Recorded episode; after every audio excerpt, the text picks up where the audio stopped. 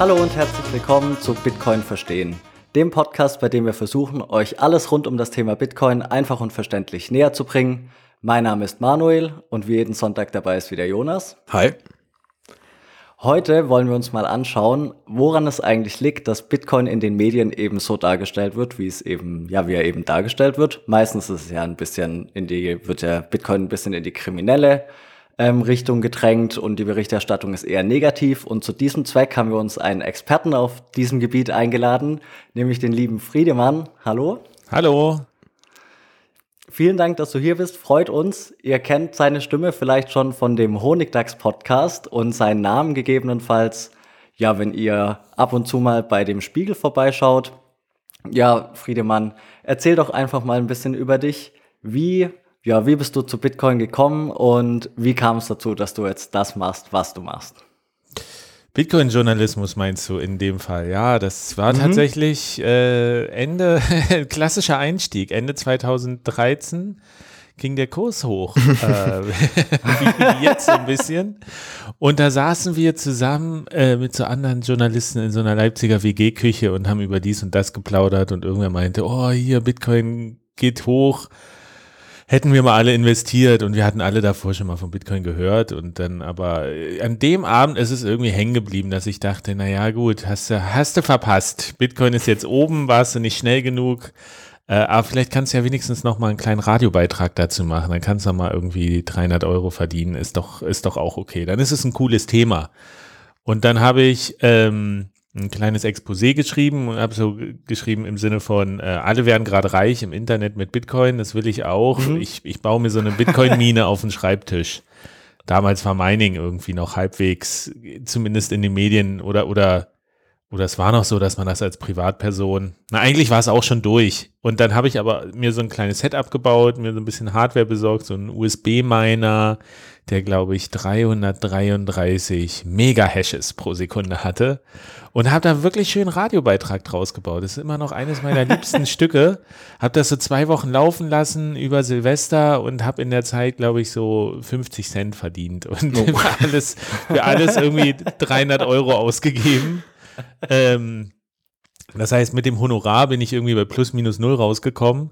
Aber das, das Schöne war, ich hatte halt mal Zeit und den Auftrag, mich einzulesen in die Materie. Und so bin so ein bisschen immer tiefer reingerutscht, mal wirklich, was ist Bitcoin, wie funktioniert das? Und da ist so viel Material. Äh, ich bin auf so viele interessante Sachen gestoßen, dass ich dachte, jetzt habe ich hier so einen kleinen Radiobeitrag, irgendwie fünf Minuten ich muss da mehr zu machen und habe dann eben gesagt, okay, ich mache da jetzt einen Blog und fange da an, alles zu sammeln, was ich lerne über Bitcoin.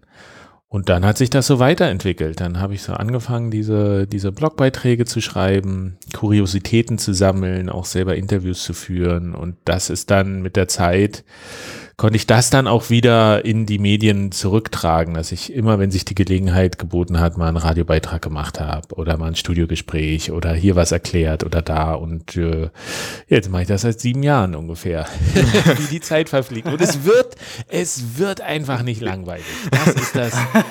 Nee, es ist intellektuell, es ist so, so schön herausfordernd. Das ist, ähm, man entdeckt immer was Neues und ich bin ja auch so ganz aus einer anderen Richtung gekommen. Ich habe ja Kommunikationswissenschaft und Politikwissenschaft studiert. Also ich habe weder mit der, mit der Technik so den Hintergrund, ich habe nicht den ökonomischen Hintergrund, aber manchmal scheint es mir, als ist das sogar ganz hilfreich, weil viele Leute aus der Finanzbranche, mit denen ich spreche, die sind, das nennt man involvierte Experten, die sind so mhm. drin in dem Thema und ja. haben so eine, sind so ausgebildet auf bestimmte Sichtweisen, dass die nicht mehr diese Scheuklappen ablegen können und nicht mehr ganz naive Fragen stellen können, wie man Fragen stellen muss, wenn sowas Neues kommt, was irgendwie ganz neu auf so vielen Ebenen ist. Ja. Ich glaube, so das ist die Kurzfassung. die Kurzfassung von sieben Jahren. Ähm, genau, und ähm, wie ganz kurze Frage, weil ich glaube, also viele werden hoffentlich den Honigdachs-Podcast auch kennen und wer nicht, der sollte auf jeden Fall reinhören. Bestimmt. Weil, bestimmt, auf jeden Fall. Ähm, wie ist er denn dazu gekommen dann? Also es ist auch in dem Zuge entstanden dann irgendwie? Na, jein. Also ich bin, ich habe äh, ähm, Kommunikationswissenschaft und Politikwissenschaft auf Bachelor studiert und dann in Leipzig den Hörfunkmaster gemacht. Man konnte mal richtig Hörfunk hier studieren. Das heißt, ich habe so ein bisschen diesen Audio-Hintergrund und es gab 2015 wurde der Leipziger Bitcoin-Stammtisch, zu dem ich halt auch sehr gerne gehe, weil ich da all die doofen Fragen loswerden kann. ähm, der wurde angefragt von so einem Projekt, äh, da war gerade, da ging das los mit dem großen Flüchtlingsstrom aus Syrien. Ähm, und mhm. da in, in Halberstadt ist ein Erstaufnahmelager, ein großes, und da gab es so eine Initiative, die auch so ein Kulturzentrum und sowas betrieben haben und die meinten, könnt ihr nicht mal vorbeikommen vom Stammtisch und wir machen hier ein Projekt ähm, mit den Geflüchteten, weil für die ist Bitcoin doch ideal irgendwie. Die, die müssen alles zurücklassen, äh, können nichts mitnehmen denen müsste man noch Bitcoin erklären, vor allen Dingen, wenn die noch so finanzielle Verbindungen ähm, in den Nahen Osten haben und ähm, oder in den Mittleren Osten. Wozu zählt Syrien? Weiß ich gerade gar nicht. Egal. Auf jeden Fall habe ich dann gesagt, okay, ist eine schöne Idee, machen wir und habe so ein kleines Crowdfunding-Projekt organisiert über meinen Blog. Ähm, habe gesagt, äh, ihr könnt das hier unterstützen, schickt ein bisschen paar äh, kleinere Beträge in Bitcoin dass wir mit den Teilnehmern da auch ähm, richtig hantieren können, äh, denen ein paar Bitcoins an die Hand geben. Und ähm, da kamen dann noch Manuel und Stefan dazu, die da Lust hatten, da mitzumachen. Und dann musste ich aber aus persönlichen Gründen, weil meine Tochter geboren wurde, kurz vorher bin ich abgesprungen wieder aus dem Projekt. Und dann haben die beiden den Workshop gemacht und weil aber über mich das Crowdfunding lief, habe ich gesagt, na ja, gut, die Leute da draußen wollen irgendwie wissen, wie das, wie das lief bei diesem Workshop. Und ähm, ich kann das jetzt nicht aufschreiben, weil ich nicht dabei war. Also habe ich einfach mich mit den beiden getroffen, Mikrofon in die Mitte gestellt und wir haben da angefangen, drüber zu plaudern. Und das war quasi so diese berühmte Nullnummer, wie man so sagte. Also stimmt die Chemie, hat man was zu erzählen irgendwie, worauf soll es hinauslaufen? Und dann haben wir gesagt, ja, ist eigentlich Könnten wir auch zu anderen Themen noch machen, ne? Lief doch, lief doch ganz fluffig. Und ähm, dann hatten wir so die Idee, oder das ist zumindest das, was ich so unter diesem Podcast verstehe, zu sagen, weil ich diesen Bitcoin äh, Stammtisch, dieses monatliche Treffen mit der Community so wichtig finde und so viel lerne davon, auch einfach nur bei anderen Gesprächen zuzuhören, über technische Details oder dies oder das, soll, soll dieser Podcast, den wir machen, sowas wie ein Bitcoin Meetup aus der Ferne sein weil eben viele Leute in Deutschland oder im deutschsprachigen Raum nicht die Möglichkeit haben, in einer großen Stadt zu wohnen, wo sie dann hinfahren können, um Leute zu treffen. Die sitzen dann irgendwo, haben vielleicht schlechtes Internet sogar, können sich auch nicht live dazuschalten und dass die aber so quasi Mäuschen spielen können bei so einem Bitcoin-Meetup, wo ein bisschen Unsinn gequatscht wird, aber vielleicht auch mal ein bisschen was Interessantes ist. Und das ist so die Idee und ja, scheinbar machen wir das jetzt auch schon seit über fünf Jahren. Mehr oder weniger einmal im Monat. Unregelmäßig, ja, aber wenn es das dann veröffentlicht wird, dann ist es sehr, sehr, äh, sehr, sehr zu empfehlen, auf jeden Fall.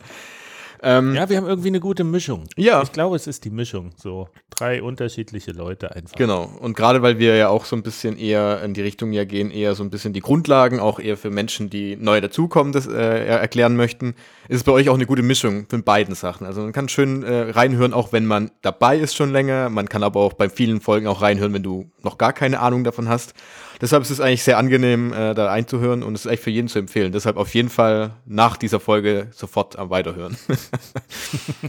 genau. Ähm, ja, dann würde ich mal sagen, wir springen mal ein bisschen ins Thema mit rein. Und du hattest ja gerade eben gesagt, du unterhältst dich ja in letzter Zeit oder hältst dich ja häufiger auch in den Bereichen der Finanzbereichbranche und auch so ein bisschen mit anderen Medienvertretern und das ganze Journalismusthema ist ja auch dein Ding. Ähm, wie würdest du denn gerade aktuell so ein bisschen beschreiben, wie denn Bitcoin in den Medien allgemein dargestellt wird. Wie wird es denn behandelt aus deiner Sicht? Besser. Besser als noch vor. Es wird langsam, es wird langsam. Es war wirklich, als ich mit dem Blog angefangen habe, habe ich auch, da gab es noch nicht so viel, da habe ich jeden einzelnen Medienbericht quasi aufgegriffen und kommentiert und so gesagt, das war gut, das war ganz falsch, irgendwie so im, es, es wächst das allgemeine Grundwissen, was man so auch als bekannt voraussetzen kann, auch in der, in der Öffentlichkeit. Und das ist auch ganz wichtig, wenn man dann eben auch mal ein bisschen komplexere Artikel schreiben kann, wenn man nicht immer wieder von Grund auf erklären muss, was ein Bitcoin ist und wie sich dieses Wort Bit zu, Bitcoin zusammensetzt aus Bit und Coin für Münze und so. Das war ja ganz am Anfang. Ansonsten, es gibt so ein paar Redaktionen, die weiß ich nicht, die sind so in dieser Scheuklappendenke drin. Ähm, also, wo ich zum Beispiel überhaupt keinen Fortschritt sehe, ist äh, äh Börse ARD, äh, mhm. die Börsenredaktion da, das ist ganz, die haben so ihre Schublade, wir, wir, wir haben unsere Kriterien, das muss irgendwie, wir gucken auf den Kurs und äh, hier und da, ach, und Bitcoin fällt da irgendwie nirgendwo richtig rein, na dann ist schlecht. So. Äh, es gibt aber viele, die irgendwie anfangen, das tatsächlich auch kritisch zu sehen, auch vielleicht mal so einen anderen Dreh zu haben, das nicht nur von einer, von dieser Anlageseite oder ökonomisches Phänomen, sondern so eine soziale Komponente da drin zu entdecken oder die Technologie schon zu betrachten, aber auch, was für Wechselwirkungen hat das mit der Gesellschaft. Also grundsätzlich wird es besser, es ist aber es ist immer noch, weiß ich nicht, auf keinem Niveau, wo man sagen könnte, es ist gut. Ähm, ich habe da auch mal eine Studie gefunden, tatsächlich bei einer Recherche. Da hat so, ich, das war irgendein Seminar an einer, ich glaube, einer österreichischen Uni. Ähm, die haben so im deutschsprachigen Raum bei einer Auswahl, ich glaube, zwei große Medien in Deutschland, zwei in der Schweiz und zwei in Österreich. Und da haben die, ich glaube, über 1000 Veröffentlichungen haben die sich angeguckt und haben die verortet, sind die tendenziell eher negativ, sind die, sind die so neutral oder sind die positiv? Äh, und es war tatsächlich, dass über die Hälfte war negativ und dann den Rest hat sich neutral und positiv geteilt. Mhm. Und das finde ich irgendwie kritisch. Also man darf ruhig Bitcoin kritisieren und sowas, aber es ist halt, naja, wenn man so ein bisschen weiß, wie die Medien ticken, ist das halt sehr gefährlich, weil äh, oftmals wenn Bitcoin so als, als tagesaktuelles Thema behandelt wird. Du hast ja da keine Experten sitzen in den Redaktionen. Du hast Experten, dafür sitzen, die sich schnell irgendwie ein Thema einarbeiten und schnell einen Artikel schreiben können, der gewisse Qualitätsmerkmale aufweisen sollte, idealerweise. Mhm. Und das ist bei Bitcoin eben super schwer. Und was dann gemacht wird, ist, naja, was haben denn andere Medien geschrieben und so? Was sind denn die Hauptkritikpunkte und sowas? Dann zieht man sich das raus und da entstehen ganz leicht diese Folgefehler, dass wenn, wenn alle immer nur kritisch über Bitcoin Bericht erstatten, na, dann fängst du deinen Artikel auch irgendwie mit so einem kritischen Grundton an. Und das wird dann mhm. auch irgendwie nicht besser. Das finde ich halt irgendwie, ich finde es schade. Ich habe so oft schon gesagt, man müsste mal, es, man, es ließen sich ganz tolle Magazine machen mit dieser ganzen Kryptokultur irgendwie, ähm, diese ganze Meme-Kultur, wie die Leute ticken, warum Bitcoin eigentlich ein politisches Phänomen ist. Also das hat so eine Tiefe. Äh, aber es gibt halt noch kein Medium, was sich so richtig die Zeit nimmt, das mal so hintergründig zu betrachten. Also tatsächlich so Zusammenhänge zu erklären und äh, das ist so ein bisschen, ja, das ist, das habe ich mir vorgenommen, aber ich kann da auch nur kleine Schritte auf diesem Gebiet machen. äh, ja, gerade bei den großen Medien, die haben halt irgendwie einen begrenzten Platz und da kannst du dann kommen mit deiner Geschichte und dann hast du 12.000 tolle Zeichen geschrieben und dann sagen sie aber, ja, aber ich kürze das mal auf sechs. Und dann denkst du so, hm, naja, okay, immerhin, es wird veröffentlicht. Weil du es gerade angesprochen hast mit der ARD und der Börse, also der, ähm, ja, der Wirtschaftsabteilung oder der Finanzabteilung der ARD, da habe ich vorerst wieder was gelesen und direkt unter der Überschrift stand sinngemäß Experten als, als ein Begriff, der mir aufgefallen ist und ähm, dann was in die Richtung wie Warnen vor Spekulation oder auch Blasenbildung. Und ähm, ich habe es gelesen und habe mich dann gefragt, erstens, wer sind diese Experten? Also sind die Experten, auf die sich die ARD bezieht, Experten aus der klassischen Finanzwelt, weil das würde erklären, dass die ARD das wieder negativ darstellt, weil da greift ja dann wieder das, was du am Anfang gesagt hast, dass es noch lange dauert, bis da vielleicht mal eine Form von Umdenken stattfindet, weil diejenigen aus der klassischen Finanzwelt eben diese Scheuklappen nicht ablegen können. Und der zweite Begriff, mit Spekulation, ähm, da haben wir letzte Woche drüber gesprochen, was denn eigentlich Spekulation von Investment unterscheidet. Und wir haben da für uns als Kriterien aufgestellt, dass das eine eben so eine bisschen ähm, ja, fundiertere Entscheidung ist und vor allem auf einen längerfristigen Anlagehorizont gesehen und weniger kurzfristig. Und da frage ich mich dann, wieso die ARD, die ja für sich beansprucht, objektiv und umfassend zu recherchieren, es nicht auf die Reihe bekommt, ähm, unmittelbar unter der Überschrift noch halbwegs neutral zu berichten, sondern da schon eben so eine, ja, so ein Warnschild aufzustellen und gleich so ein negatives Wort wie Spekulation statt Investment eben zu verwenden. Schwierig. Äh, ich glaube, man kann auf jeden Fall nicht das so pauschal als ARD irgendwie Problem beschreiben. Nee, nee, nee. Weil das also ist, ist so immer diese Redaktion und welche Leute sitzen da drin und wie alt sind die. Es gibt ja auch diese, diesen Ausspruch von Douglas Adams, der mal gesagt hat, irgendwie, wie, wie, wie es gibt so ein Gesetz, wie wir auf, auf neue technische Entwicklung reagieren. Ähm, alles, was, was da ist, wenn wir geboren werden, ist irgendwie normal, gehört halt zur Welt dazu, ist, ist einfach so. Alles, was auf den Markt kommt, bis wir 35 sind, ist irgendwie neu, faszinierend, revolutionär mhm. und wir können eine Karriere mitmachen und, und alles, was auf den Markt kommt, wenn wir älter sind als 35, ist wieder die natürliche Ordnung der Dinge.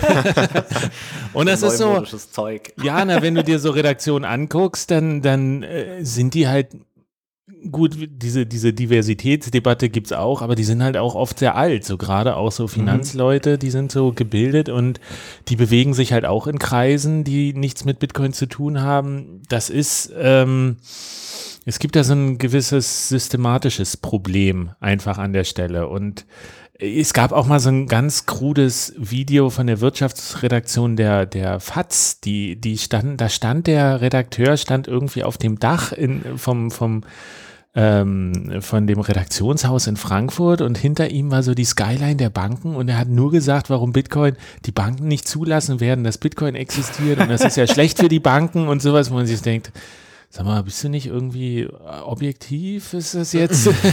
du, du, du biederst dich hier so an die, an die Banken an. Und das, das ist ja auch in gewisser Weise, ähm, es gibt so eine, im Journalismus, wir, wir leben ja in einer äh, Pluralismus ist da, ist da das Stichwort irgendwie. Aber was man nicht verwechseln darf, nicht jedes Medium muss irgendwie in sich ausgewogen sein und äh, ähm, alles versuchen neutral darzustellen, sondern der gesamte, die, die Menge an Medien muss so eine pluralistische Meinungsbildung ermöglichen. Also es muss so, es darf welche geben, die konservativ sind, Medien, es darf liberale Medien geben, gibt es ja auch. Klar. Und deswegen eigentlich, was, das ist aber bei Bitcoin so ein bisschen nicht ausgeglichen, dass man sagt, so, es gibt die, die sehr kritischen Bitcoin-Medien, die sagen, nee, alles Teufelzeug hier, wir sind über 35, das ist wieder die natürliche äh, Ordnung der Dinge. Ähm, und dann müsste es aber eigentlich so diesen Gegenpol geben von Medien, äh, die, die sagen, Bitcoin ist eigentlich positiv so. Das sollten jetzt vielleicht so diese ganzen jungen Portale dann eigentlich sein, aber da hast du dann wieder nicht die Kompetenz. Das ist so ein bisschen, mhm das Dilemma damit. Du musst halt sehr viel Wissen haben für Bitcoin. Du musst mit, dich mit ökonomischer Theorie und diesen Grundlagen auseinandersetzen. Du musst dich mit der Technologie auseinandersetzen. Du musst das Gesellschaftliche verstanden haben. Ich meine, ich bin jetzt seit sieben Jahren dabei und schon wirklich, wirklich intensiv mit vielen Sachen. Und ich würde jetzt behaupten, ich habe es so einigermaßen verstanden. Ähm, aber es verändert sich halt auch so viel. Und das kannst du wiederum von so jungen Medienangeboten nicht erwarten, dass die diese Tiefe haben an der Stelle. Deswegen ist das so, Bitcoin passt in keine Schubladen rein und in keine Muster und das macht so ein bisschen schwierig, das auch zu greifen und zu erklären. Was aber wiederum ja nichts mit Bitcoin zu tun hat. Das, das mhm. sehen wir auch immer. Bitcoin entwickelt sich einfach weiter und dem ist auch egal, da ist egal, wie die, wie die Medien darüber berichten. Das ist am Ende das Versagen der Medien, die Gesellschaft darüber richtig aufzuklären. Ähm, und das ist nicht das Problem von Bitcoin, aber es wird immer dann als Problem von Bitcoin dargestellt. Bitcoin ist ja kein Geld. Ja, es ist in, auf eine gewisse Art, es ist doch ein Geld. Es ist aber mhm. eben, eben ähm, noch mehr. Und Bitcoin ist kein Investment, weil spekula spekulativ und all das oder kein gutes. Ja, aber es ist ein Teil davon und es ist irgendwie. Ich habe vor einer ganzen Weile so einen Tweet gesehen, den fand ich, fand ich anfangs dumm, hm. weil da ging es irgendwie darum, Bitcoin ist kein kein Anlageding, Bitcoin ist kein Spekulationsobjekt, Bitcoin ist kein Geld, Bitcoin ist Bitcoin. Und dann, und dann habe ich darüber nachgedacht und dachte so, ja, aber es stimmt eigentlich, weil wenn wir immer wieder versuchen, Bitcoin in irgendwie bereits feststehende Kriterien einzuordnen äh, und, und irgendwie da versuchen reinzupressen und es passt nirgendwo und wir sagen dann, na das ist es nicht, das ist es nicht, Bitcoin ist irgendwie doof. Nee, Bitcoin wird in Zukunft ganz neue Kriterien definieren, wie wir Sachen sehen, weil es ist dieser Vergleich mit dem Internet und er trifft einfach so, wie das Internet mhm. ist auch nicht einfach nur äh, Briefe, Briefe in digital, so jetzt äh, die E-Mail hat auch ganz andere Möglichkeiten gemacht. Was ich an Newslettern jetzt alles abonniert habe, weil, ich, weil das journalistisch wertvoll ist und ich da so gute Infos kriege. Aber da sind halt Briefe, da sind Links drin zu Seiten irgendwie. Und das kann man, das, im Analogen geht das gar nicht. Das hat sich aber erst entwickelt. Und genauso ist das halt bei Bitcoin, dass man sagt, äh, das ist jetzt da und wir können versuchen uns anzunähern mit den bestehenden Kategorien. Aber wir müssen uns Denkelastizität ist hier vielleicht das Stichwort. Wir müssen uns darauf vorbereiten, dass, dass wir unsere Kriterien vielleicht ändern müssen und sagen, okay, wir müssen, wir müssen unsere Denkweise an, anpassen an das, was wir da haben, was wir damit machen können. Das äh, ist halt nicht mehr Schema A und Muster F, was wir aus dem Analogen übernehmen können. Klar. Und vor allem, äh, also diesen Punkt, den du ansprichst, dass wir eben Bitcoin in diese aktuellen Leitplanken packen, die wir halt haben, ob das jetzt nachher ähm, das Soziale ist oder ob es das Bankensystem, was ja auch so ein großer Punkt ist. Ähm, das ist, glaube ich, der Punkt, den, woran noch, wo man noch viel Aufklärungsarbeit noch leisten muss, dass es eben nicht in diesen, dass die letzten 20 Jahre der Vorlage sind, sondern dass wir einfach 20 Jahre nach vorne schauen wir einfach nicht wissen, wo das hingehen kann. Und ähm, aber ein Punkt, wo ich noch drauf eingehen will, ist die, du hast ja gerade eben gesagt, dass einerseits ähm, diese kritische und vielleicht auch fehlerbehaftete Berichterstattung in den Medien einerseits vielleicht möglicherweise daran liegt, dass eben was Neues dazukommt und dass eben die Redakteure und äh, die Autoren dann, die darüber schreiben, so ein bisschen, ja, vielleicht ein bisschen eine ältere Generation sind. Oder eben wie dieser von der FATS, der eben von den Banken so ein bisschen, also die Frage ist dann, kommt es von den Banken auch, dass die so ein bisschen dieses Lobbyismusarbeit betreiben? Oder liegt es daran, dass die, äh, dass der Journalismus Bitcoin noch gar nicht so wirklich beachtet, weil sie sagen, hm, naja, das ist so eine Randerscheinung. Also, weil ich, wenn man zum Beispiel viele Artikel liest, sind wahrscheinlich 90 Prozent schlecht recherchiert. Wie du ja schon gesagt hast, die, es gibt, am Anfang wird relativ viel ähm, falsche Behauptungen aufgestellt, die man eigentlich, wenn man es wirklich ein bisschen damit beschäftigt, wird gleich sagen würde, halt, das stimmt doch überhaupt nicht. Also hier kannst du gar nicht weitermachen. Ähm, also deshalb die Grund, mein, mein zu großes Ausge, ähm, Ausgehole gerade zusammenzufassen. Was ist denn der Grund für diese kritische und äh, fehlerhafte Berichterstattung? Ist es einfach dieses Alter? Ist es die keine Lust darauf oder weil einfach sagen, okay, Bitcoin interessiert mich noch nicht? Weiß ich nicht. Es, ich glaube, man kann auch das nicht so pauschal sagen. Es ist, äh, also man muss sich das ja mal vorstellen, wenn ich jetzt zum Beispiel so ein junger Redakteur bin und ich habe eine Geschichte über Bitcoin geschrieben. Ich habe da jetzt auch mal vielleicht zwei, drei Tage gelesen. Und wir kennen das ja alle je mehr man anfängt, über Bitcoin zu lesen, desto mehr denkt man so, ich habe von nichts eine Ahnung. es ist, es ist, wie soll ja. ich das zusammenfassen? Ich komme mir von Hundertsten ins Tausendste. Und dann ist es natürlich zum Beispiel auch nochmal, um das, um das Thema Experten aufzugreifen, ist es natürlich so ein journalistischer Kniff zu sagen, ja, frage ich Leute, die sich damit auskennen. Das ist so, wenn ich es nicht verstanden habe, dann fasse ich eben die Meinung von anderen zusammen. Und da haben wir halt auch dieses wo suchst du nach einem Experten, der dir Bitcoin erklärt? Äh, äh, googelst du, Bitcoin ist irgendwie Geld, hat einen Kurs, also gehst du irgendwie in die Finanzbranche und dann landest du halt automatisch bei den Leuten, obwohl das vielleicht, ich würde ja behaupten, es gibt keinen Experten für Bitcoin. Es gibt niemanden, der auf der Welt, der Bitcoin ganz verstanden hat. Dafür ist das zu komplex. Also musste entweder sehr viele Experten aus sehr unterschiedlichen Bereichen befragen ähm, oder du hast dann halt so ein Bias drin, dass du sagst so, naja gut, die schlagen alle in dieselbe Kerbe oder sowas und naja, aber dann hast du vielleicht eine Geschichte und hast die aufgeschrieben und findest sie gut und dann gibst du die deinem vorgesetzten Redakteur und der hat vielleicht eine andere Meinung. Der ist zum Beispiel, weiß ich nicht, der äh, ist sehr Bitcoin-kritisch oder keine Ahnung und der fängt an, was umzuschreiben. Und wenn du dann selber aber nicht die Kompetenz hast, zu sagen, nee, dieses Wort, das können wir da nicht schreiben, weil das ist, das macht die Tatsache falsch. Äh, und um das zu erkennen, brauchst du, musst du halt dich auch sehr lange damit beschäftigen. Ähm, dann wird so ein Beitrag eben auch nochmal schlechter. Du, du denkst zwar irgendwie, also Journalismus ist ja viel ähm, herunterbrechen und Komplexität reduzieren und vereinfachen. Mhm. Und wenn man das aber eben an manchen Stellen nicht präzise macht, ähm, dann wird's falsch. Dann wird so eine Aussage, die vorher richtig war, aber irgendwie komplexer und nicht so leicht verständlich. Aber wenn man die zu sehr vereinfacht, dann stimmt's irgendwie nicht mehr. Und das passiert halt, wenn dann in so einem redaktionellen Prozess irgendwie der Artikel muss gekürzt werden oder so, weil nur 8000 Zeichen gedruckt werden können. Ähm, dann schleichen sich halt auch solche Fehler ein. Also das weiß ich nicht, ob man da jemand die Schuld geben kann. Also es ist tatsächlich, es ist so ein Riesenthema und man muss sehr, sehr lange daran, daran arbeiten, ähm, sich da einzuarbeiten und so ein Interesse ha zu haben. Und das ist eben wirklich, glaube ich, die größte Herausforderung. Und es gibt einfach in den, in den Medien niemand, der sich, es gibt keine Abteilung dafür. Bitcoin fällt ja auch in kein Ressort rein. Mhm.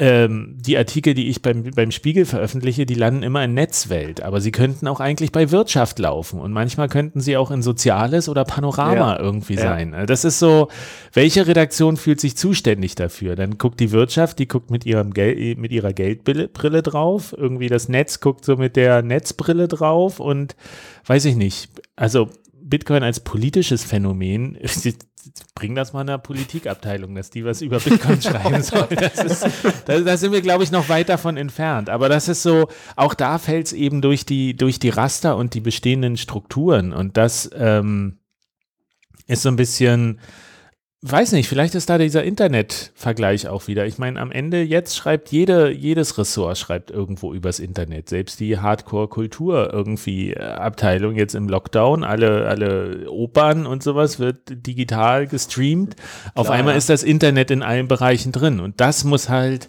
das ist ein Punkt, der bei Bitcoin erst noch kommen muss, dass das erkannt wird, dass es in all diesen Bereichen eine Rolle spielt. Und das wird das wird halt dauern. Aber wir sehen eine Entwicklung, aber sie ist langsam. Du hast es jetzt schon ein bisschen ähm, angesprochen. Äh, ich habe mir immer die Frage gestellt, ob das vielleicht auch daran liegt, dass irgendwo die Kommunikation zwischen den, den klassischen Finanzmedien und den Leuten, die sich wirklich mit Bitcoin auskennen, nicht so richtig stattfindet. Also dass da die Grenzen verhärtet sind. Aber wenn ich dich gerade richtig verstanden habe, dann liegt es nicht daran, sondern eher daran, dass das Themengebiet einfach zu komplex ist und die jeweiligen Ressorts in den jeweiligen Medien einfach nicht die Zeit oder die Zeichenzahl haben, um so ein komplexes Thema eben entsprechend darzustellen. Oder nicht den Mut oder also Gründe kann es da viele für geben. Ich habe jetzt neulich hier, habe ich mir so ein kleines Büchlein bestellt, das liegt jetzt gerade im anderen Zimmer. Ähm, das hat äh, Attac hat das rausgegeben. Das ist ja auch so eine gesellschaftliche äh, Verein. Äh, auf jeden Fall haben die so gesagt, ein Geld, was uns gehört, ist so der Titel, so eine kleine mhm. Streitschrift. Und das ist ganz faszinierend, weil die, die machen die, wie ein Teufel das Weihwasser, meiden die diesen Begriff Bitcoin. Die haben alles. Die haben Stablecoins, die haben Libra ganz lang und breit, die reden über Fiat, aber die wollen einfach mit spitzen Fingern nicht dieses Wort Bitcoin anfassen. Und das ist noch so ein Punkt, da gibt's, ich weiß nicht, woraus diese, diese Vorbehalte äh, resultieren. Also, na klar, auch aus der Berichterstattung, die da, die da ist, dass man sagt, so, ja, da gibt's diese, diese weirden Bitcoin-Millionäre und die Kryptotypen und Drogengeld und Hacker und alles, alles nicht koscher. Was ich auch schon mit Vereinen und mit Initiativen gesprochen habe, warum die nicht Bitcoin als Spenden akzeptieren, dass sie immer sagen, oh, nee, Bitcoin, das ist doch irgendwie, das ist mir nichts. Ähm, das ist halt so ein bisschen, ich weiß nicht, diese, diese Grundeinstellung zu Bitcoin ist sehr, sehr negativ noch. Was eben auch durch die größtenteils negative Berichterstattung ähm, hervorgerufen wird. Und äh, das ist so, es ist ein ganz, ganz großes Brett, was man da bohren muss, auf vielen Ebenen. Und dieser Prozess, der der läuft halt langsam. Es gibt ja auch immer wieder Initiativen, wo irgendwie mal was Schönes ins Leben gerufen wird, äh, die, die, die Stromver, den Stromverbrauch des Minings irgendwie, wie können wir, wie können wir diese Umweltbelastung reduzieren? Das sind Ideen oder ich weiß nicht, es gab ja diesen Pineapple Fund, der im der 2017 in diesem letzten großen äh, Preis hoch gesagt hat, ich habe ausgesorgt, ich habe jetzt hier, komm, ich mache jetzt 5000 Bitcoin hier, das waren irgendwie 50 Millionen oder sowas. Und äh, bewerbt euch mit äh, eurer Charity, ich habe mehr Geld, als ich brauche und ich muss nicht immer mehr, immer mehr haben.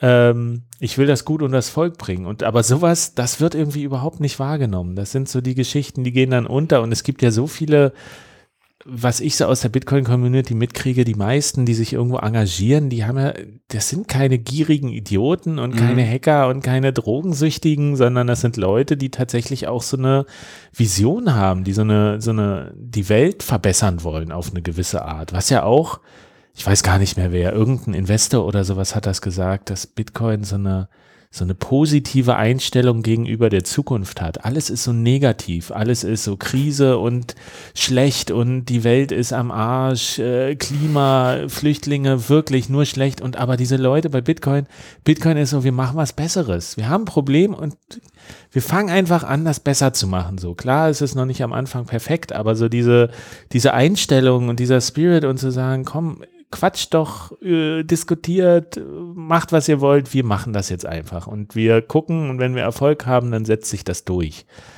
Und das ist auch, was ich total mag an dieser, dieser ganzen äh, Szene und Community. Und das aber so nach draußen zu tragen, ist halt sehr, sehr, sehr schwer.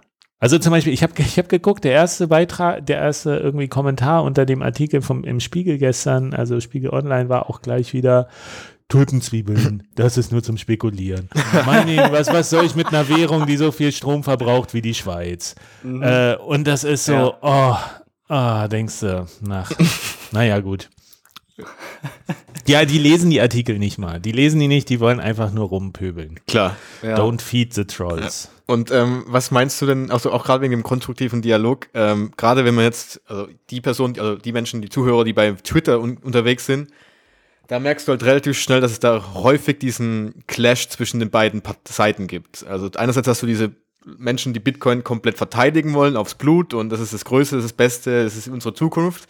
Und dann hast du die andere Seite, die dann zum Beispiel irgendwie die Bankseite darstellen, die das aktuelle Finanzsystem so ein bisschen ähm, ja auch erklären oder halt eben auch teilweise kritisch Bitcoin gegenüberstehen. Und dann hast du automatisch diesen, diesen Kampf, der da entsteht. Und das ist natürlich es wirkt immer sehr krass auf den ersten Blick.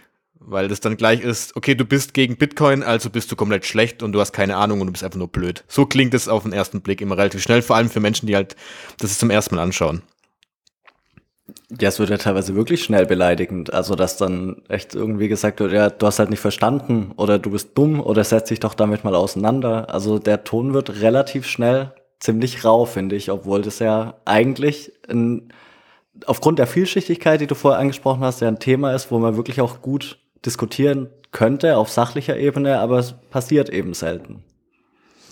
Ja, es ist ein bisschen, es gibt die Theorie, dass eben ähm, Twitter durch diese wenigen Zeichen, die du verwenden kannst, so diese, diese Zuspitzung halt so fördert und dann eskaliert so eine Diskussion immer schnell. Aber es gibt auch welche, Manchmal geht mir äh, Bitcoin Twitter auch sehr auf den Keks, äh, wo ich sage, mhm. ich, ich kann das gerade irgendwie nicht, nicht mitmachen hier. Das ist so, ja, das wird nur rumgepöbelt und so. Äh, es gibt schon, und das kritisiere ich auch an der Bitcoin-Community, es gibt schon viele, die so ein bisschen den Bezug manchmal verloren haben wo ich das Gefühl habe, die haben den Bezug ver verloren, was denn eigentlich das Ziel ist, warum sie das alles machen. Ist das jetzt nur, um sich gut zu fühlen, weil man irgendwie äh, klüger ist als andere, schon mehr gelesen hat an der Stelle oder, oder geht es darum, vielleicht doch zu sagen, okay, das ist, Bitcoin ist so ein Mitmachprojekt und äh, dann sollte man irgendwie den Einstieg erleichtern. Und wenn jemand, wir alle haben am Anfang extrem dumme Fragen gestellt. Das, das ist bei mir ja auch genauso. Und irgendwann hat man vielleicht keinen Bock mehr, immer dieselben Fragen zu beantworten. Und immer wieder kommen Idioten und, und dann hast du halt auch die Trolle dabei, die dich nur provozieren wollen. Mhm. Und es ist ja auch so, dass, dass diese, diese äh, Toxicity, diese, diese toxische Streitkultur in gewisser Weise auch so eine Art von Immunsystem von Bitcoin sind, dass man sagt, so, wir wollen, das ist wichtig, dass wir Shitcoins, den Begriff benutze ich jetzt ganz absichtlich, sofort identifizieren und Scams mhm. sagen, das ist ein Scam und die hart angehen, dass, sich, dass das überhaupt keine Zweifel aufkommen. Aber man muss so, glaube ich, ein bisschen Fingerspitzengefühl und Diplomatie schon beweisen um zu erkennen, a, was sind auch Leute, die, ähm, die man vielleicht tatsächlich mit Argumenten erreichen kann, aber wo es vielleicht ein bisschen mehr braucht oder wo man vielleicht mal einen anderen Standpunkt einnehmen muss oder erstmal versuchen muss, deren Sichtweise zu verstehen, um dann eben so den, den Schlüssel zu finden, wo man sagt, das ist jetzt die argumentative Brücke, die ich da bauen kann. Also manchmal gibt es Leute, die, die in, haben eine Geldvorbildung, manche äh, kommen über diesen technischen Aspekt dahin so und irgend, auf irgendeiner Art kannst du jeden für Bitcoin interessieren. Das, davon bin ich überzeugt. Du musst halt bloß das, die, die Brücke bauen für denjenigen. Du musst wissen, wo sitzt dessen oder deren Interesse und wie kann ich das verknüpfen irgendwie mit dem Thema? Warum ist das relevant? Ich meine, selbst für Leute, die sehr kapitalismuskritisch sind, so, und diese sagen, ja, Bitcoin ist doch nur, es geht nur darum, reich zu werden. Nee, das stimmt überhaupt nicht. Es geht schon darum, auch irgendwie eine bessere Welt zu schaffen, eine fairere Welt, irgendwie Gerechtigkeit. Und das hat jetzt nichts mit Sozialismus zu tun oder sowas und äh, Libertär und Anarchie und sowas. Das muss man gar nicht alles so aus, ausdefinieren. Aber irgendwo gibt es, glaube ich, für jeden Menschen so einen Anknüpfungspunkt zu Bitcoin und den kann man finden. Und was halt auch manche, manche vergessen ist, die Leute, die Bitcoin verstanden haben, dürfen nicht irgendwie dann pauschal sagen, alle anderen sind dumm. Mhm. Das kommt manchmal so rüber. Ja. Und auch, dass das andere, dass ich, dass ich die andere Seite, sage ich jetzt mal so, nicht, nicht weiterentwickeln kann. Aber genau das sehen wir doch. Bitcoin hat so viel verändert bisher schon. Ich meine, diese ganze Bewegung, dass jetzt diese CBDC, diese Central Bank Digital Currency, mhm. äh, der E-Euro, Libra, wenn man sich überlegt, das ist alles aus Bitcoin entstanden an der Stelle und es wird auch nicht, deswegen, also ich finde es ein bisschen einfältig auch dann irgendwann zu sagen, ja, Bitcoin wird alles überwinden und sowas. Nee, das wird sich alles immer parallel entwickeln. Ähm, aber Bitcoin treibt hier ganz viel vor sich her an der Stelle und daraus, das ist eigentlich das Spannende. Aber zu sagen, dieses Fiat-System wird jetzt sofort kollabieren, weiß ich nicht. So, dass Staaten ja. und alles, diese Konstrukte so schnell verschwinden werden, das ist halt illusorisch. Und ganz am Anfang haben die Leute gesagt, in fünf Jahren wird Bitcoin die Weltwährung sein. Mhm. Also dann so, das wäre dann so vor fünf Jahren gewesen. Und da sind wir, die haben auch gesagt, ja, die Realität irgendwie und weiß nicht, vielleicht ist da auch mein Blick als Politikwissenschaftler äh, vielleicht bisschen geschärfter, dass, dass so äh, soziale Konstrukte und sowas, äh, Dialog und äh, Kompromisse und da muss man, glaube ich, ich bin Freund von Diplomatie. Also ich versuche einfach jedem Bitcoin so zu erklären, dass die Leute sich ein eigenes Bild davon machen können. Und wenn sie es dann gut finden, dann sollen sie es übernehmen. Und wenn sie es dann ablehnen, dann sollen sie es ablehnen aber dann begründet eben ablehnen. Und das ist ja eben in der Debatte häufig das Problem, dass die Leute, die anfangen, sich intensiv mit Bitcoin auseinanderzusetzen, es nicht mehr ablehnen. Ab einem gewissen Punkt. Ja, es gibt die Leute, die, die sind Bitcoin-Kritiker und dann gibt es die Leute, die es verstanden haben. ja, das ist auch für mich also dieser interessante Punkt, dass ähm, gerade wenn man überlegt, man möchte eine, eine, Debatte führen darüber, auf der einen Seite jemanden zu haben, der eben Bitcoin äh, also der Bitcoin sehr verteidigt, der sich damit auskennt. Und auf der anderen Seite jemand zu haben, der das Finanzsystem aktuell, also mit den Banken, den Fiat-Währungen, allem drum und dann auch versteht und aber gleichzeitig auch Bitcoin noch zu einem gewissen Punkt so weit verstanden hat, dass man auch darüber diskutieren kann. Weil gefühlt ist es dann so, wie du es schon gesagt hast, wenn jemand Bitcoin verstanden hat, dann ist er kein Kritiker mehr sondern es geht eigentlich nur darum, dass du eine oder oder weniger, weniger kritisch, kritisch genau. Also es gibt schon es gibt schon noch welche. Auf jeden Fall. Und das sollte es auch ja, geben. Hoffentlich. Ja. Ich meine, das wäre auch blöd. Das, dann hast du auch sonst hast du ja auch da wieder diesen dieses diese Bubble Denken, dieses Scheuklappen Denken und dann hast du genauso wenig davon. Und ähm, aber ich glaube schon, dass ähm, es ist für viele Menschen würde es schon passen, wenn du so einen Einstiegspunkt findest und dich damit mal auseinandersetzt. Und ich glaube, das ist das Wichtigste. Wenn man nämlich einmal drin ist, dann passiert das gleich wie bei dir wahrscheinlich, dass man sich plötzlich nach sieben Jahren bist du dann immer noch da dran und kannst gar nichts mehr anderes machen. Und äh, ich glaube, das ist der große Punkt. Und äh, wie du schon gesagt hast, dieses Debattieren ist toll und auch Kritiken annehmen ist super. Aber ähm, jeder Mensch hat man muss ja auch, glaube ich, ein bisschen dieses Feingefühl haben, zu sagen, hey, okay, guck dir das doch mal von dieser Seite an, schau es dir mal von dieser Seite an, überleg doch mal ganz genau, was das bedeuten würde und dann jemanden selber nachdenken zu lassen. Und ich glaube, das ist das ganz Wichtige in dem Punkt. Weil überzeugen. Ja. Man muss. Ja. ja. man muss dem anderen zugestehen, dass er seine Meinung ändern kann und man mhm. muss aber auch selber immer bereit sein, seinen eigenen Standpunkt in Frage zu stellen. Das ist irgendwie ganz wichtig. Und ähm, da habe ich neulich auch was Interessantes irgendwo, es war jetzt nicht explizit, aber wir haben ja über die Jahre immer gesehen im Bitcoin-System, äh, im Ökosystem, dass so berühmte Persönlichkeiten, starke Persönlichkeiten, starke Fürsprecher irgendwie sich den Ruf ruiniert haben durch irgendwas. Äh, oder durch so einen Rage-Quit dann raus sind und Bitcoin sich immer als Ganzes immer wieder so ein bisschen bereinigt hat von so überdrehenden Persönlichkeiten. Und da hat jetzt jemand einen Tweet geschrieben, der auch meinte, da ging es um Trace Mayer. Der war auch lange sehr sehr bekannt. Da gibt es ja sogar den Mayer Multiple, diesen, diesen Faktor, wo man gucken kann, ob Bitcoin gerade günstig ist und alles. Also auch ein sehr, sehr großer Fürsprecher, der dann irgendwie angefangen hat, komische Coins zu machen. Naja, äh, da, da ging es da, die Aussage dieses Tweets war irgendwie, Bitcoin zwingt dich dazu, irgendwie äh, so ein bisschen demütig zu bleiben und, und klein und bescheiden weil wenn du das nicht machst, dann rasiert es dich irgendwann ab. und das fand ich ganz trefflich so. Es ist wirklich, du musst, also dieses, ich weiß, dass ich nichts weiß. Das ist ja auch, ist das dieser Dunning-Kruger-Effekt oder sowas, wo du erstmal einsteigst genau. und dann lernst du so viel und dann, mhm. dann ja. denkst du, dann du bist der King. Jetzt hat man es begriffen und zwei und Minuten dann, später merkt man, ja, nein, überhaupt nicht. Dann kommt das Loch, dann kommt das Loch. Und das ist so, wenn du dir das bewusst machst und so sagst, ich bin hier, um zu lernen, auch von anderen zu lernen und es gibt nicht den einen, der Bitcoin verstanden hat, weil jemand anderes kennt sich besser mit der Technik aus, der, der kennt sich mit Kryptographie mhm. aus, anderer mit Ökonomie, anderer mit der sozialen Dimension irgendwie und das ist so ein bisschen das, wo ich dann auch anfange, mich zu langweilen, zum Beispiel in Gesprächen, wenn die Leute immer wieder dieselben Phrasen wiederholen und so, so man nicht auf so ein gemeinsames Level kommt, wo man sagt, lass uns mal vielleicht, wenn wir uns unsere Gedanken zusammentun, können wir einen neuen Aspekt von Bitcoin erschließen oder mhm. sowas oder eine interessante Perspektive finden darauf oder sowas. Das finde ich interessant, aber so Leute, die dann immer so beharren darauf, dass ja, wir haben jetzt Bitcoin, jetzt müssen wir ja nicht weiter über Geld nachdenken.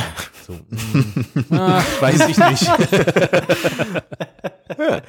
also es war jetzt überspitzt gesagt, aber, ja, ja. aber es gibt so, es gibt so Ansätze in die Richtung und das finde ich ein bisschen, also finde ich persönlich langweilig. Klar, ich meine, es gibt ja auch diesen Punkt, dass, äh, wie du auch schon gesagt hast, viele davon ausgehen, irgendwann haben wir nur noch Bitcoin und dann ist alles super.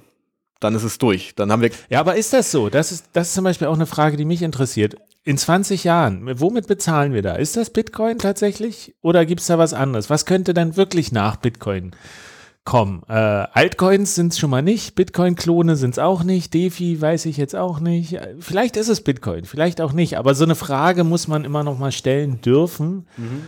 Und auch so, also überhaupt Bitcoin in Frage stellen, ist was ganz, ganz Wichtiges, auch um in diesem, in diesem ganzen Preishype so ein bisschen geerdet zu bleiben. Äh, und das ist gar nicht so leicht tatsächlich. Nee, überhaupt nicht. Weil wir hatten die in der letzten Folge auch drüber gesprochen gehabt, gerade mit dem Thema Investment weil es ja, es gibt diesen Punkt, die einen sagen natürlich, Bitcoin wird es in zehn Jahren vielleicht gar nicht mehr geben, das sind ja die ganz kritischen.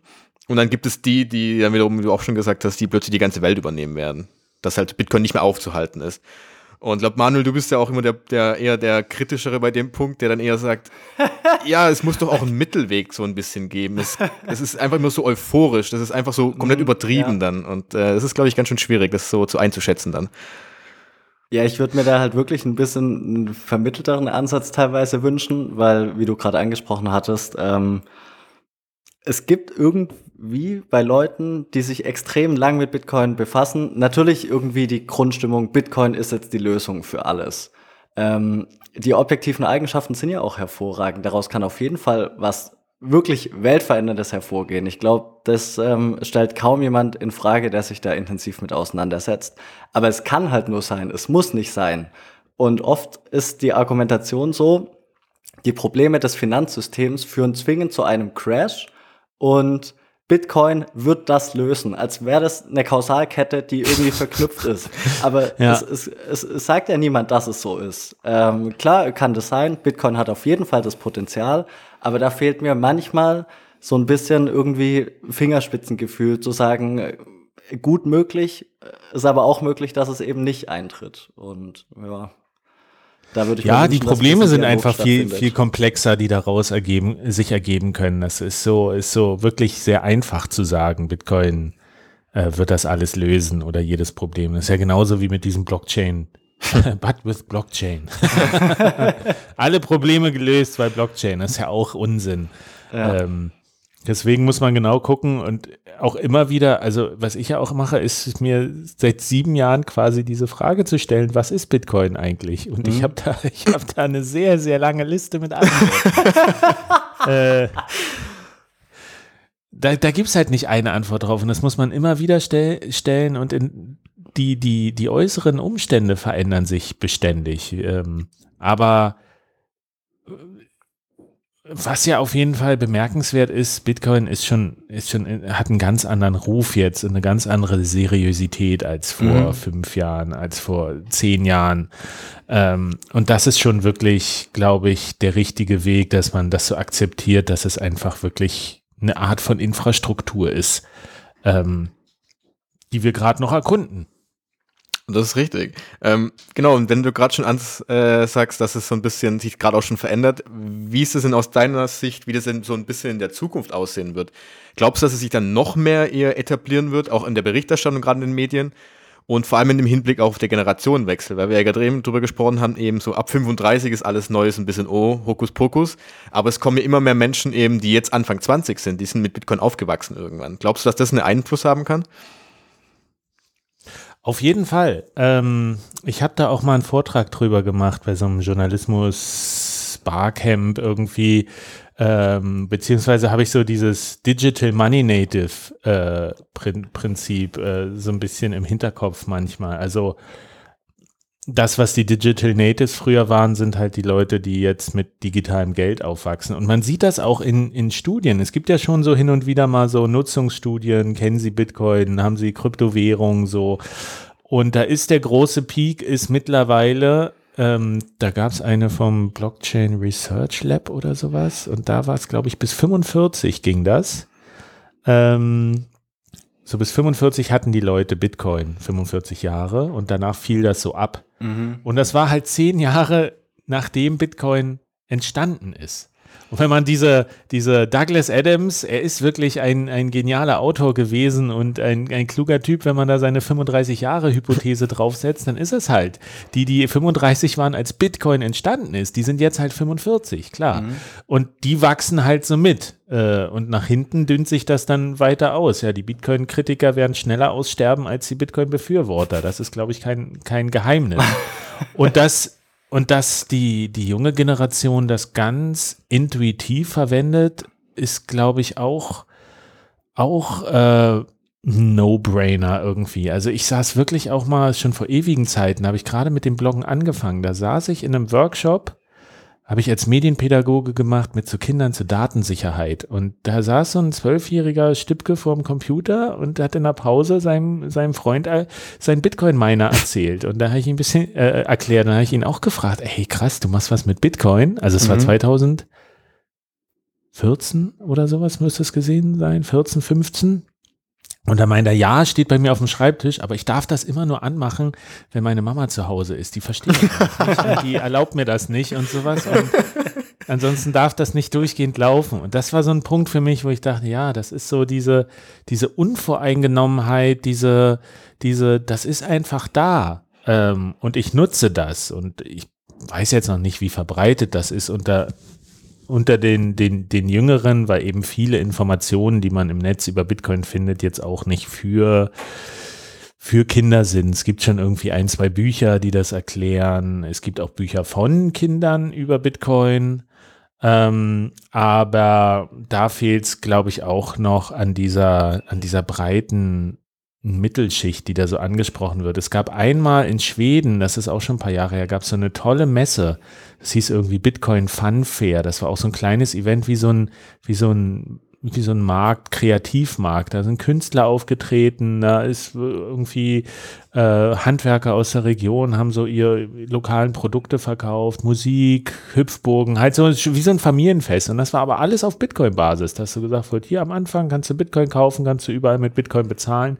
Und das ist so niedrigschwellig. Und wenn man sich aber anguckt, was so hier Bitcoin-Events sind, dann ist das immer Geld verdienen, Technik, irgendwie ja, ja. viel Eintritt bezahlen. Äh, äh, das ist so verkopft und nicht so vom praktischen Ansatz her. Und ich glaube, das muss, das muss erstmal noch so ein bisschen durchsickern. Also ich habe zum Beispiel, was ich jetzt anfange, ist, wenn ich was bei eBay Kleinanzeigen reinstelle, äh, dann kommt ja immer so, ja, kannst du es nicht auch billiger verkaufen? Wie wäre es hier ein günstigeres Angebot? Dann sage ich immer, machen wir, wenn du in Bitcoin hat, hat noch nie einer gemacht. Dann habe ich deine, hab ich deine, An hab ich deine Anzeigen so, noch nie gefunden. nee, das ist ja dann, steht in Euro drin. Ich habe jetzt hier so einen Gitarrenständer irgendwie für, für 15 Euro und dann hat er gesagt, ja komm hier 12. Und dann habe ich gesagt, ja, wenn du in Bitcoin bezahlst und dann, na gut, hast du für mich, hast du 15. Aber das ist so, wenn man sich überlegt, ja, wie kriegen man denn so Adop Adaption und sowas? Die Händler akzeptieren keinen Bitcoin, man kann nirgendwo mit Bitcoin bezahlen. Ja, es kann ja jeder, jeder kann das im Prinzip Klar. machen. Er kann so ja. sagen, ich gebe dir einen kleinen Rabatt. Gerade so bei, bei äh, Gebrauchtwaren, wo man jetzt sagt, naja, ob ich da jetzt 15 Euro oder 12 Euro für bekomme, ist jetzt, macht keinen Unterschied, keinen großen für mich. Da könnte man das ein bisschen fördern. Manchmal kommt man so ins Gespräch. Der, der des, den Gitarren, äh, Ständer abgeholt hat, der meinte, ja, früher hatte ich mal, ich hatte mal früher so ein paar Bitcoins, habe ich aber alle schon wieder verkauft. Dann habe ich ihn so gefragt, na, wofür hattest du das denn? Naja, ich habe so Dinge online gekauft. ich, so, ja, hm? ich weiß so, welche, welche Dinge so Musiker vielleicht mal vor vielen Jahren online mit Bitcoin gekauft haben. aber das ist so, also ja, ist vielleicht so ein kleiner Anstoß nochmal, dieses dieses Gespräch und gibt mir halt auch immer noch mal so einen Input, wie andere Leute Bitcoin sehen. Vor allen Dingen Leute, die nicht in der, so tief in dem Thema drinstecken, weil das ist auch, ich als Journalist, so nach sieben Jahren, ich habe da auch einen mega Tunnelblick schon. Und dann immer noch mal mit Leuten ins Gespräch zu kommen und zu erfahren, so wie ist denn eigentlich der aktuelle, ähm, die Außenwahrnehmung von Bitcoin ist schon noch mal sehr wichtig und, und hilfreich auch. Ja, ich glaube, so geht's jedem. Also ich merke das an mir ganz extrem. Äh, Jonas ist immer zwei Jahre vorne ran. ähm, beim Jonas merke ich es aber auch, dass man immer euphorischer wird. Also je mehr man sich damit auseinandersetzt, desto ja, desto klarer wird es, dass es, dass es die, die Lösung für alles ist. Und ich finde es aber wichtig, dass man halt den Standpunkt halt auch dann hinterfragt und dann wirklich auch mal mit Leuten spricht, die, die damit wenig am Hut haben, weil oft ist es so, dass dann Fragen gestellt werden, die man selbst irgendwie nicht gestellt hat, weil sich das so erschlossen hat, aus dem, was man alles gelesen hat. Und dann denkt man noch mal irgendwie aus einem anderen Blickwinkel drüber nach. Deshalb, ja, also ich, ich ähm, bin immer für, für einen konstruktiven Dialog und äh, bin froh, dass es sich in den Medien ein bisschen, wie du meintest, schon in die richtige Richtung entwickelt hat und hoffe, dass es noch weiter in die Richtung sich eben entwickelt. Ich bin zuversichtlich. und ich versuche meinen Teil beizutragen, mein kleines, mein kleines Cheflein irgendwie da äh, ja. zu machen. Nee, dann würde ich mal sagen, das ist doch eigentlich ein ganz gutes Abschlusswort von dir in die Richtung. Und deshalb würde ich sagen, erstmal ähm, vielen Dank für deine Zeit. Ja, vielen Dank. Gerne. Hat Spaß gemacht. Und ja, vielen Dank für die Einladung. Gerne. War launig. und dann, wie kann man dich denn erreichen? Wo kann man dich denn sehen? Wir werden auf jeden Fall die Sachen alle verlinken. Wenn man genau, also der Blog ist coinspondent.de und äh, auf Twitter at thecoinspondent. Da findet man den meisten Kram, genau. den ich mache. Und dann hoffentlich das ist auf jeden Fall alles nach verlinkt. Corona wieder auf. Und der Honigdachs, Honigdachs richtig. Auch dann den dürfen wir nicht vergessen. Genau, der, der ist aber auch auf Correspondent gehostet. Genau. Und nach Corona hoffentlich wieder beim Stammtisch in Leipzig. Dann. Oh, da hätte ich große Wirklich. Ja, das stimmt. Immer dieses Digitale nur. Bäh, Internet, geh weg. Wer mag sowas? Ja, cool. Dann ähm, vielen Dank für deine Zeit und es hat wahnsinnig Spaß gemacht. Und ähm, ja, dann hoffe ich mal, dass es sich in Zukunft alles ein bisschen verändern wird. Vor allem mit deiner Hilfe. Es wird bestimmt. Immer schön optimistisch Sind bleiben. Sind wir zuversichtlich, Sehr gut. dass es passiert. Alles klar. Gut, dann kommen wir noch schnell zu unseren Formalitäten, Jonas. Los geht's. ich gebe Gas. Ähm, also ihr findet uns auf jeden Fall bei Apple und bei Spotify bei den großen Plattformen. Dann natürlich bei Twitter und auch die, genau vergessen, die Audioaufnahmen bei YouTube, der das da reinhören möchte. Und bei Twitter natürlich mhm. könnt ihr mhm. uns folgen. Fragen und Anregungen, Kritiken entweder bei Twitter uns senden oder eben per E-Mail an äh, fragen.bitcoinverstehen.info. Wir äh, werden alle Links oder irgendwelche Seiten zu Friedemann auch bei uns in der äh, Podcast-Beschreibung ähm, hinzufügen. Da findet ihr auch die äh, Links zum Beispiel zu den Büchern, wenn ihr uns irgendwie unterstützen möchtet. Gerne auch vielen Dank dafür die, für alle, die das bis jetzt gemacht haben. Und dann ja, war es das eigentlich und wir hören uns nächsten Sonntag wieder. Genau, so sieht's aus. Perfekt. Vielen Dank und äh, ciao. Jo, tschüss. Ciao.